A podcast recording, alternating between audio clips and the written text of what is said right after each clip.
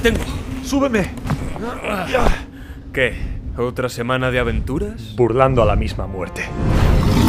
Luchando contra dragones.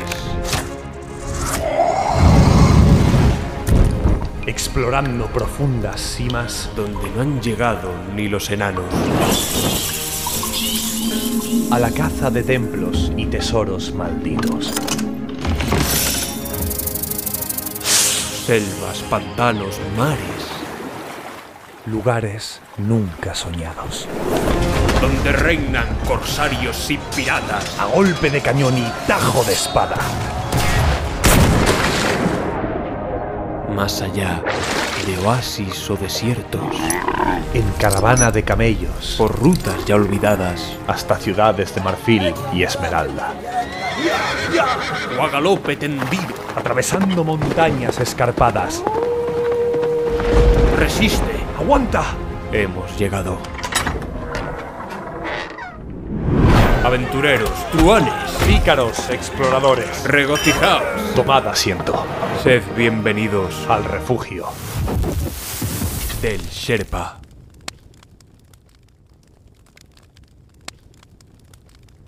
El Señor de los Anillos. La Comunidad del Anillo. Por J.R.R. Tolkien. Capítulo 4.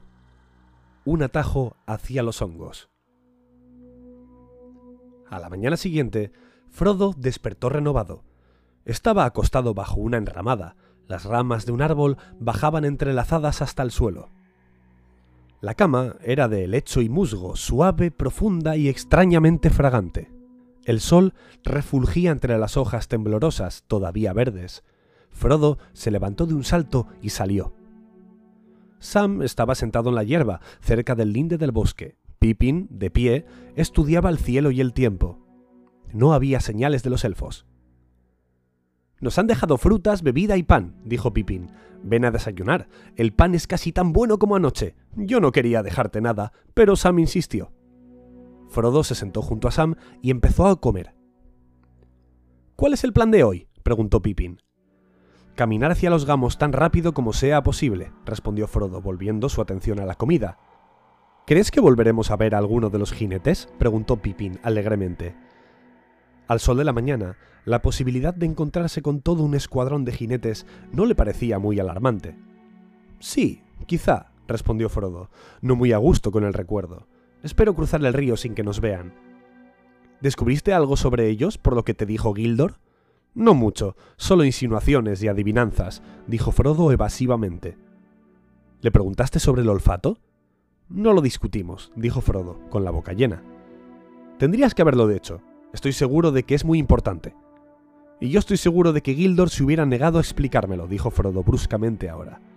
Déjame en paz, no tengo ganas de responder a una sarta de preguntas mientras estoy comiendo. Quiero pensar. Cielos, dijo Pipín. ¿Durante el desayuno? Se alejó hacia el borde del prado. La mañana brillante, traidoramente brillante, según Frodo, no había desvanecido el temor de que lo perseguirían. Y pensaba ahora en las palabras de Gildor. Oyó la alegre voz de Pippin que corría por la hierba, cantando. No, no podría, se dijo. Una cosa es llevar a mis jóvenes amigos a recorrer la comarca hasta sentirnos muertos de hambre y cansancio y añorar la comida y la cama, y otra cosa es llevarlos al exilio donde el hambre y el cansancio no tienen remedio aunque ellos quieran acompañarme. La herencia es solo mía, ni siquiera creo que deba llevar a Sam. Miró a Sam Gamgee y descubrió que él estaba observándolo. Bien, Sam, le dijo, ¿qué sucede? Abandonaré la comarca tan pronto como me sea posible. He decidido no esperar ni siquiera un día en Krikaba, si puedo evitarlo. Bien, señor. ¿Todavía piensas seguir conmigo? Sí. Será muy peligroso, Sam. Ya es peligroso. Quizá no volvamos, ninguno de nosotros. Si usted no vuelve, señor, es verdad que yo tampoco volveré, replicó Sam. No lo abandones, me dijeron. Abandonarlo, ni siquiera lo pienso. Iré con él aunque suba a la luna. Y si alguno de esos jinetes negros trata de detenerlo, tendrá que vérselas con Sam Gamgee, dije. Y ellos se echaron a reír. ¿Quiénes son ellos? ¿Y de qué hablas? Los elfos, señor. Tuvimos una conversación anoche. Parecían saber que usted se iba, y no vi la necesidad de negarlo. Maravilloso pueblo los elfos, señor, maravilloso. Así es, dijo Frodo. ¿Te siguen gustando ahora que los viste más de cerca? A decir verdad, parecen estar por encima de mis pimpatías o antipatías, respondió Sam lentamente. Lo que yo pienso no importa mucho. Son bastante diferentes de lo que yo esperaba, tan jóvenes y viejos, tan alegres y tristes, si puede decirse así. Frodo lo miró bastante confundido, como esperando ver algún signo exterior del extraño cambio que se había producido en Sam. La voz no era la del Sam Gamgee que él creía conocer, no obstante, seguía siendo el de antes, Sam Gamgee, allí sentado, pero tenía una expresión pensativa, lo que en él era insólito. ¿Sientes aún la necesidad de abandonar la comarca, ahora que cumpliste tu deseo de ver a los elfos? le preguntó. Sí, señor, no sé cómo decirlo, pero después de anoche me siento diferente. Me parece ver el futuro en cierto modo. Sé que recorreremos un largo camino hacia la oscuridad, pero también sé que no puedo volverme. No es que quiera ver elfos ahora, o dragones, o montañas, lo que quiero... no lo sé exactamente, pero tengo que hacer algo antes del fin. Y está ahí delante, no en la comarca. Tengo que buscarlo, señor, si usted me entiende. No del todo, pero entiendo que Gandalf me eligió un buen compañero. Estoy contento. Iremos juntos. Frodo terminó de desayunar en silencio. Poniéndose de pie, miró en derredor y llamó a Pippin. ¿Todo listo? Hay que partir enseguida. Dormimos hasta tarde, y todavía nos falta un buen trecho. Tú dormiste hasta tarde, querrás decir, replicó Pippin. Me levanté mucho antes que tú, y lo único que esperábamos era que terminaras de comer y de pensar. Ya he terminado ambas cosas, y alcanzaré Balsadera de Gamoburgo tan rápido como sea posible. No haremos ningún rodeo, es decir, no volveré al camino que dejamos anoche. Cortaré directamente a través del campo. Entonces volarás, dijo Pippin. No podrás cortar camino a pie por estos campos. De cualquier modo, el trayecto será más corto, respondió Frodo. Balsadera está al sureste de Casa del Bosque, pero el camino tuerce hacia la izquierda. Puedes ver allí una parte que va hacia el norte. Bordea a Marjala por el extremo norte y se une a la calzada del puente Encepada. Se desvía muchas millas. Podríamos ahorrarnos un cuarto de camino si trazásemos una línea recta de aquí a Balsadera. Los atajos cortos traen retrasos largos, arguyó Pippin. El campo es escabroso por aquí, y hay pantanos y toda clase de dificultades en Marjala. Conozco la región, y si lo que te preocupa son los jinetes negros, no creo que sea mejor encontrarlos en un bosque o en el campo que en el camino. Es más difícil encontrar gente en bosques y campos, respondió Frodo. Y si se supone que estás en el camino, es posible que te busquen allí, y no fuera. Muy bien, dijo Pipín, te seguiré por pantanos y zanjas. Será muy duro. Había descontado que llegaríamos a la perca dorada en Cepeda antes de la caída del sol. La mejor cerveza de la cuaderna del este. O así era antes. Hace tiempo que no la pruebo. He aquí la razón, dijo Frodo. Los atajos cortos traen retrasos largos, pero las posadas los alargan todavía más. Te mantendremos alejado de la perca dorada a toda costa. ¿Qué te parece, Sam? Iré con usted, señor Frodo, dijo Sam a pesar de sus dudas y de lamentar profundamente perder la mejor cerveza de la cuaderna del Este. Bueno, si tenemos que luchar con pantanos y zarzas, partamos enseguida, dijo Pippin. Hacía casi tanto calor como en la víspera, pero unas nubes comenzaron a levantarse en el oeste. Parecía que iba a llover. Los hobbits descendieron por una verde barranca empinada, ayudándose con pies y manos, y se internaron en la espesura de la arboleda. El itinerario que habían elegido dejaba Casa del Bosque a la izquierda y atravesaba oblicuamente los bosques en la falda oriental de la colina, hasta las planicies del lado opuesto. Luego podrían seguir en línea recta hasta Balsadera, a campo abierto, aunque cruzando unos pocos alambrados y zanjas. Frodo estimó que tendrían que caminar 18 millas en línea recta. No tardó en comprobar que el matorral era más espeso y enmarañado de lo que parecía. No había sendas en la maleza y no podrían ir muy rápido. Cuando llegaron al fin al pie del barranco, se encontraron con un arroyo que bajaba la de las colinas. El lecho era profundo, los bordes empinados y resbaladizos, cubiertos de zarzas, y cortaba de modo muy inoportuno la línea que se había trazado. No podían saltarlo, ni tampoco cruzarlo sin empaparse las ropas, cubrirse de arañazos y embarrarse de pies a cabeza. Se detuvieron buscando una solución. Primer inconveniente, dijo Pipín con una sonrisa torva. Sam Gamgee miró atrás, entre un claro de los árboles, alcanzó a ver la cima del barranco verde por donde habían bajado. ¡Mire! dijo tomando el brazo de Frodo.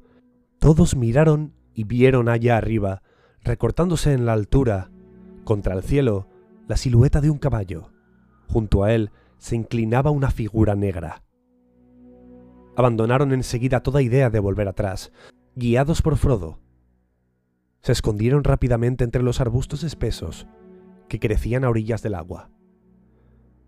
Cáspita, le dijo Frodo a Pippin, los dos teníamos razón. El atajo no es nada seguro, pero nos salvamos a tiempo. Tienes oídos finos, Sam. ¿Oyes si viene algo? Se quedaron muy quietos, reteniendo el aliento mientras escuchaban, pero no se oía ningún ruido de persecución. No creo que intente traer el caballo barranco abajo, dijo Sam, pero quizás sepa que nosotros bajamos por ahí. Mejor es que sigamos. Seguir no era nada fácil. Tenía que cargar los fardos y los arbustos y las zarzas no los dejaban avanzar. La loma de atrás cerraba el paso al viento y el aire estaba quieto y pesado. Cuando llegaron al fin, a un lugar más descubierto, estaban sofocados, cansados, rasguñados y no muy seguros de la dirección que seguían. Las márgenes del arroyo se hacían más bajas en la llanura, se separaban y eran menos profundas, desviándose hacia Marjala y el río. Pero este es el arroyo Cepeda, dijo Pipín. Si queremos retomar nuestro camino, tenemos que cruzarlo enseguida y doblar a la derecha. Vadearon el arroyo y salieron deprisa a un amplio espacio abierto, cubierto de juncos y sin árboles. Poco más allá había otro cinturón de árboles, en su mayoría robles altos y algunos olmos y fresnos. El suelo era bastante llano, con poca maleza, pero los árboles estaban demasiado juntos y no permitían ver muy lejos. Unas ráfagas súbitas hacían volar las hojas y las primeras gotas comenzaron a caer del cielo plomizo. Luego el viento cesó y una lluvia torrencial se abatió sobre ellos. Caminaban ahora penosamente, tan deprisa como podían, sobre matas de pasto, atravesando montones espesos de hojas muertas, y alrededor de ellos la lluvia crepitaba y se deslizaba corriendo por el suelo. No hablaban, pero no dejaban de mirar atrás y a los costados. Media hora más tarde, Pippin dijo, Espero que no hayamos torcido demasiado hacia el sur y que no estemos cruzando el bosque de punta a punta. No es muy ancho, no más de una milla me parece, y ya tendríamos que estar al otro lado. No serviría de nada que comenzáramos a zigzaguear, dijo Frodo. No arreglaría las cosas. Sigamos como hasta ahora. No estoy seguro de querer salir a campo abierto todavía. Recorrieron otro par de millas. Luego el sol brilló de nuevo entre desgarrones de nubes y la lluvia decreció. Ya había pasado el mediodía y sintieron que era hora de almorzar. Se detuvieron bajo un olmo de follaje amarillo, pero todavía espeso. El suelo estaba allí seco y abrigado. Cuando empezaron a preparar la comida, advirtieron que los elfos les habían llenado las botellas con una bebida clara, de color dorado pálido. Tenía la fragancia de una miel de muchas flores, y era maravillosamente refrescante. Pronto comenzaron a reír, burlándose de la lluvia y de los jinetes negros. Sentían que pronto dejarían atrás las últimas millas. Frodo se recostó en el tronco de un árbol y cerró los ojos. Sam y Pippin se sentaron cerca y se pusieron a tararear y luego a cantar suavemente. ¡Ho, ho, ho! A la botella acudo, para curar el corazón y ahogar las penas. La lluvia puede caer, el viento puede soplar, y aún tengo que recorrer muchas millas pero me acostaré al pie de un árbol alto y dejaré que las nubes naveguen en el cielo. ¡Ho, ho, ho! volvieron a cantar, esta vez más fuerte. De pronto se interrumpieron. Frodo se incorporó de un salto. El viento traía un lamento prolongado, como el llanto de una criatura solitaria y diabólica. El grito subió y bajó, terminando en una nota muy aguda. Se quedaron como estaban, sentados o de pie, paralizados de pronto, y oyeron otro grito más apagado y lejano, pero no menos estremecedor. Luego hubo un silencio, solo quebrado por el sonido del viento en las hojas. ¿Qué crees que fue? preguntó por fin Pippin, tratando de parecer despreocupado, pero temblando un poco. Si era un pájaro, no lo oí nunca en la comarca, no era pájaro ni bestia, dijo Frodo. Era una llamada o una señal, pues en ese grito había palabras que no pude entender. Ningún hobbit tiene una voz semejante. No dijeron nada más. Todos pensaban en los jinetes negros, aunque ninguno los mencionó. No sabían ahora si quedarse o continuar, pero tarde o temprano tendrían que cruzar el campo abierto hacia Balsadera. Era preferible hacerlo cuanto antes, a la luz del día. Instantes más tarde, ya habían cargado otra vez los bultos y echaban a andar. Poco después, el bosque terminó de pronto. Unas tierras anchas y cubiertas de pastos se extendían ante ellos. Comprobaron entonces que se habían desviado en efecto, demasiado hacia el sur. A lo lejos, dominando la llanura, podían entrever la colina baja de Gamoburgo, del otro lado del río que ahora estaba a la izquierda. Se arrastraron con muchas precauciones fuera de la arboleda y atravesaron el claro lo más rápido posible. Al principio estaban asustados, fuera del abrigo del bosque. Lejos detrás de ellos se alzaba el sitio donde habían desayunado. Frodo casi esperaba ver allá arriba la figura pequeña y distante de un jinete, recortada contra el cielo, pero no descubrió nada. El sol, escapando de las nubes desgarradas mientras descendía a las lomas, brillaba de nuevo. Pronto perdieron el miedo, aunque todavía se sentían intranquilos. El paisaje era cada vez más ordenado y doméstico. Llegaron así a praderas y campos bien cuidados, en los que había cercos, portones y zanjas de desagüe. Todo parecía tranquilo y apacible. A cada paso iban sintiéndose más animados. La línea del río se acercaba y los jinetes negros comenzaban a parecerles fantasmas de los bosques, muy lejanos ahora. Bordearon un enorme campo de nabos y llegaron a la puerta de un cercado. Más allá, entre setos bien cuidados y de poca altura, corría una senda hacia un distante grupo de árboles. Pippin se detuvo. Conozco estos campos y esta puerta, dijo. Estamos en las tierras del viejo Magot. Mirad la granja, allá entre los árboles. Dificultad tras dificultad, dijo Frodo. Parecía casi tan asustado como si Pippin le hubiese dicho que la senda llevaba a la guarida de un dragón. Los otros lo miraron con sorpresa. ¿Qué ocurre con el viejo Magot? dijo Pippin. Es un buen amigo de todos los Brandigamo. Por supuesto, es el terror de los intrusos, pues tiene perros feroces. Después de todo, la gente de aquí está muy cerca de la frontera y ha de estar prevenida. Lo sé, dijo Frodo, y rió avergonzado. Pero lo mismo me aterrorizan él y sus perros. Evité esta granja durante años y años. Cuando yo era joven, en casa Brandy, y venía aquí en busca de hongos, me pescó varias veces. La última me castigó, me mostró los perros y les dijo, Miren muchachos, la próxima vez que éste pise mis tierras, pueden comérselo. Ahora, échenlo. Me persiguieron hasta Balsadera, nunca me recobré del miedo, aunque he de decir que esas bestias conocían bien sus obligaciones y ni siquiera me tocaron. Pippin rió diciendo, Bien, es tiempo de saldar cuentas, especialmente si vas a vivir de nuevo en los gamos. El viejo Magot es realmente un buen tipo, si dejas sus setas en paz. Sigamos la senda, y no podrán decir que somos intrusos. Si lo encontramos, yo le hablaré. Es amigo de Merry, y yo acostumbro a venir aquí con él muy a menudo.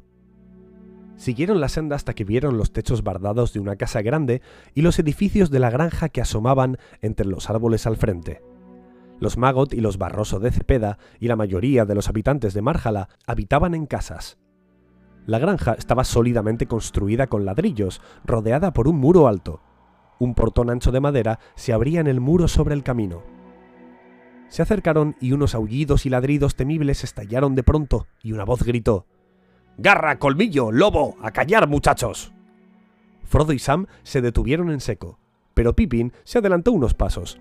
La puerta se abrió y tres perros enormes salieron al camino y se precipitaron sobre los viajeros ladrando fieramente. Pasaron por alto a Pippin. Sam se encogió contra la pared mientras dos perros con aspecto de lobos lo husmeaban con desconfianza y le mostraban los dientes cada vez que se movía. El mayor y más feroz de los tres se detuvo frente a Frodo, erizado y gruñendo. En la puerta apareció un hobbit macizo de cara redonda y roja. Hola, hola.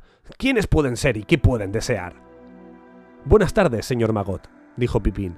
El granjero lo miró detenidamente. Ah, sí, es el señor Pippin, mejor dicho, el señor Peregrine Took, exclamó, trocando su mueca por una amplia sonrisa. Hace mucho tiempo que no viene por aquí. Es una suerte para usted que lo conozca. Yo ya estaba a punto de azuzar a mis perros. Pasan cosas raras últimamente. Por supuesto, de vez en cuando hay gente extraña rondando, demasiado cerca del río, dijo meneando la cabeza. Pero ese sujeto era el más extraño que yo haya visto nunca. No volvería a cruzar mi tierra sin permiso, si puedo impedirlo. ¿A qué sujeto se refiere? preguntó Pipín. ¿Entonces no lo vieron? dijo el granjero. Tomó el camino a la calzada no hace mucho. Era un parroquiano raro, que hacía preguntas raras. Entren y hablaremos de las últimas novedades. Tengo una pizca de buena cerveza de barril, si usted y sus amigos están de acuerdo, señor Tuck. Era evidente que el granjero les diría algo más si le daban oportunidad y tiempo, de modo que todos aceptaron la invitación. ¿Y los perros? preguntó ansiosamente Frodo. El granjero rió. ¡Ja, No le harán daño, a menos que yo lo ordene. Aquí, garra. Fuera, colmillo, lobo. gritó. Los perros se alejaron, para alivio de Frodo y Sam. Pippin presentó sus amigos al granjero. El señor Frodo Bolsón, dijo. No lo recordará, pero vivió en casa Brandy. Al oír el nombre de Bolsón, el granjero se sobresaltó y echó a Frodo una mirada penetrante. Durante un momento, Frodo pensó que Magot había recordado de pronto las setas robadas y que les diría a los perros que lo echasen fuera, pero el granjero lo tomó por un brazo. ¿Bien? ¿No es esto todavía más extraño? exclamó. El señor Bolsón, ¿eh? Entren, tenemos que hablar. Entraron en la cocina de la granja y se sentaron junto a la amplia chimenea. La señora Magot trajo cerveza en una enorme jarra y llenó cuatro picheles. Era una buena cerveza, y Pipín se sintió más que compensado por no haber ido a la perca dorada. Sam sorbió su cerveza con recelo. Tenía una desconfianza natural hacia los habitantes de otras partes de la comarca, y no estaba dispuesto a hacer amistad rápidamente con nadie que hubiese golpeado a su señor, aunque fuera largo tiempo atrás. Luego de breves observaciones sobre el tiempo y las perspectivas agrícolas, que no eran peores que otras veces, el granjero Magot dejó su pichel y los miró uno por uno. Ahora, señor Peregrin, dijo, ¿de dónde vienen y hacia dónde van? ¿Vienen a visitarme? Pues si es así, podrían haber pasado por mi puerta sin que yo los viera. Bueno, no, respondió Pipín. A decir verdad, puesto que lo ha adivinado, hemos llegado al sendero por la otra punta, atravesando los campos de usted, pero fue solo por accidente. Perdimos el camino en el bosque, cerca de la casa del bosque, tratando de encontrar un atajo hacia Balsadera.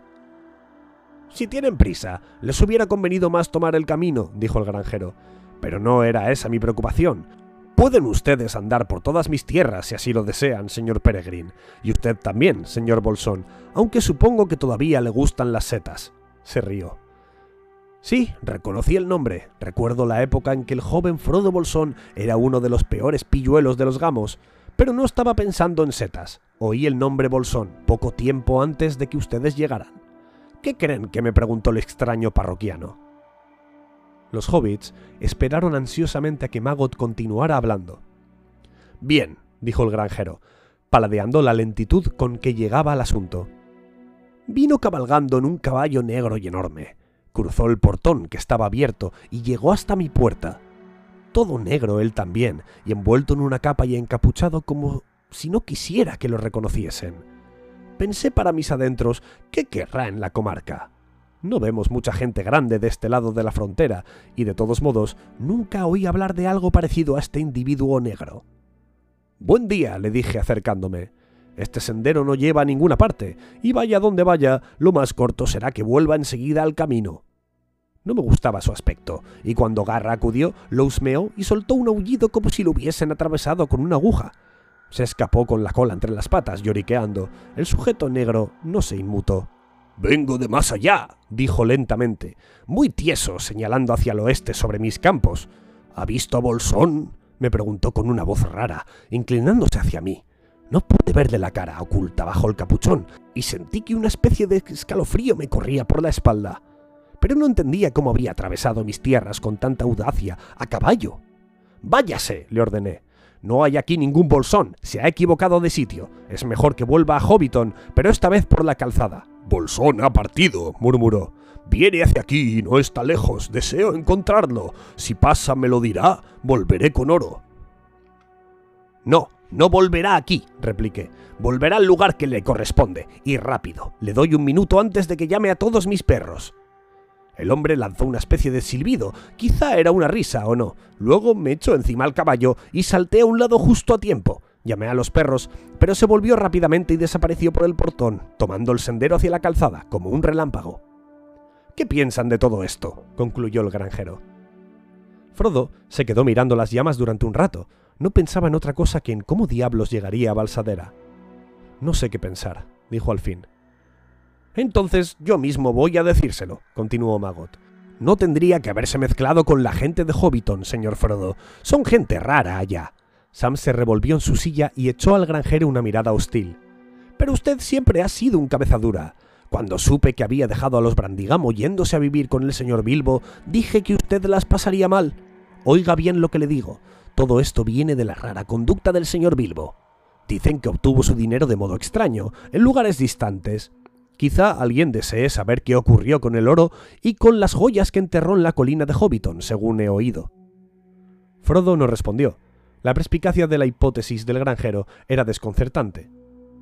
Bien, señor Frodo, me alegro de que haya tenido el buen tinto de volver a los gamos, continuó Magot. Mi consejo es quédese ahí, y no se mezcle con gente de otros lados. Se hará de amigos en estos lugares. Si alguno de esos sujetos negros vuelve a buscarlo, se las verá conmigo. Diré que usted ha muerto o que ha abandonado la comarca o lo que usted quiera, lo que será bastante cierto, pues lo más probable es que deseen saber del señor Bilbo y no de usted. Quizá esté en lo cierto, dijo Frodo, evitando los ojos del granjero y mirando las llamas. Veo que tiene usted sus propias ideas, dijo. Es claro como el agua que ni usted ni el jinete vinieron en la misma tarde por casualidad, y quizá mis noticias no son muy nuevas para usted después de todo. No le pido que me diga algo que quiera guardar en secreto, pero me doy cuenta de que está preocupado. Tal vez piensa que no le será muy fácil llegar a Balsadera sin que le pongan las manos encima. Así es, dijo Frodo, pero tenemos que intentarlo, y no lo conseguiremos si nos quedamos aquí sentados pensando en el asunto. Así pues, temo que debamos partir. Muchas gracias por su amabilidad. Usted y sus perros me han aterrorizado durante casi 30 años, granjero Magot, aunque se ría al oírlo. Lástima, pues he perdido un buen amigo, y ahora lamento tener que partir tan pronto. Quizá vuelva un día si me acompaña la suerte. Será bien recibido, dijo Magot. Pero tengo una idea. Ya está anocheciendo, y cenaremos de un momento a otro pues por lo general nos vamos a acostar poco después que el sol. Si usted y el señor Peregrin y todos quisiesen quedarse a tomar un bocado con nosotros, nos sentiríamos muy complacidos. Nosotros también, dijo Frodo, pero tenemos que partir enseguida. Ah, pero un minuto. Iba a decir que después de, cenar sacaré una pequeña carreta y los llevaré a todos a la balsadera. Les evitaré una larga caminata y quizá también otras dificultades. Frodo aceptó agradecido la invitación para alivio de Pippin y Sam. El sol se había escondido ya tras las colinas del oeste y la luz declinaba. Aparecieron dos de los hijos de Magot y las tres hijas, y sirvieron una cena generosa en la mesa grande. La cocina fue iluminada con velas y reavivaron el fuego. La señora Magot iba y venía. Enseguida entraron uno o dos hobbits del personal de la granja. Poco después eran catorce en la mesa. Había cerveza en abundancia y una fuente de setas y tocino, además de otras muchas suculentas viandas caseras. Los perros estaban sentados junto al fuego, royendo cortezas y triturando huesos. Terminada la cena, el granjero y sus hijos llevaron afuera un farol y prepararon la carreta. Cuando salieron los invitados ya había oscurecido. Cargaron bultos en la carreta y subieron. El granjero se sentó en el banco del conductor y azuzó con el látigo a los dos vigorosos ponis. La señora Magot lo miraba de pie desde la puerta iluminada. Ten cuidado, Magot, exclamó. No discutas con extraños y vuelve aquí directamente. Eso haré, dijo Magot, cruzando el portón.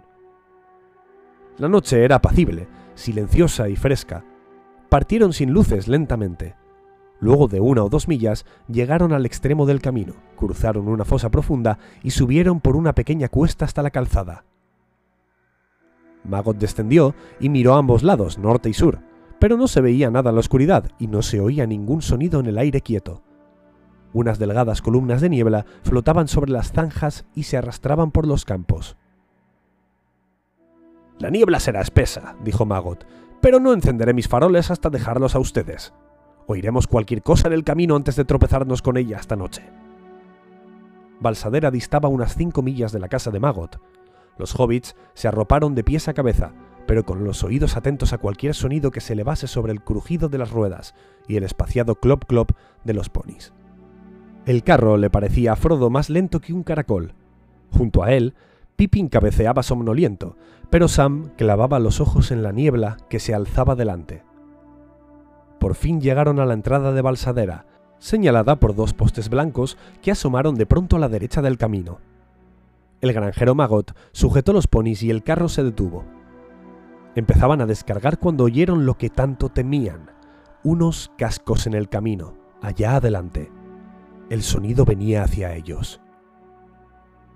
Magot bajó de un salto y sostuvo firmemente la cabeza de los ponis, escudriñando la oscuridad. Clip clop, clip clop. El jinete se acercaba. El golpe de los cascos resonaba en el aire callado y neblinoso. "E-, Es mejor que se oculte, señor Frodo, dijo Sam ansiosamente. Acuéstese en la carretera y cúbrase con la manta. Nosotros nos ocuparemos del jinete. Bajó y se unió al granjero. Los jinetes negros tendrían que pasar por encima de él para acercarse a la carreta. Clip clop, clip clop. El jinete estaba casi sobre ellos. ¡Eh! ¡Ahí! llamó el granjero Magot. El ruido de cascos se detuvo. Creyeron vislumbrar entre la bruma una sombra oscura y embozada, uno o dos metros más adelante. ¡Cuidado! dijo el granjero arrojándole las riendas a Sam y adelantándose. No dé ni un paso más, que busca y a dónde va. Busco al señor Bolsón. ¿Lo ha visto? dijo una voz apagada. La voz de Merry Brandigamo. Se encendió una linterna y la luz cayó sobre la cara asombrada del granjero. Señor Merry. gritó. Sí, por supuesto. ¿Quién creía que era? exclamó Merry acercándose. Cuando Merry salió de la bruma y los temores de los otros se apaciguaron, pareció que la figura se empequeñecía hasta tener la talla común de un hobbit. Venía montando un pony y llevaba una bufanda al cuello y sobre la barbilla para protegerse de la niebla. Frodo saltó de la carreta para saludarlo. Así que aquí estás por fin, dijo Merry. Comenzaba a preguntarme si aparecerías hoy, y ya me iba a cenar. Cuando se levantó la niebla fui a Cepeda a ver si habías caído en un pantano. Maldito si sé por dónde has venido. ¿Dónde los encontró, señor Magot? ¿En la laguna de los patos? No, los descubrí merodeando, dijo el granjero. Y casi les suelto a los perros. Pero sin duda ellos le contarán toda la historia. Ahora, si me permiten, señor Merry, señor Frodo y todos, lo mejor es que vuelva a casa. La señora Magot estará preocupada, con esta cerrazón. Hizo retroceder la carreta y dio media vuelta. Buenas noches a todos, dijo el granjero Magot. Ha sido un extraño día y no me equivoco. Pero todo está bien cuando termina bien, aunque quizá no podamos decirlo hasta que estemos de vuelta en casa. No negaré que me sentiré feliz entonces. Encendió los faroles y se levantó. De pronto sacó de debajo del asiento una canasta grande. Casi lo olvidaba, dijo. La señora Bagot lo preparó para el señor Bolsón, con sus recuerdos.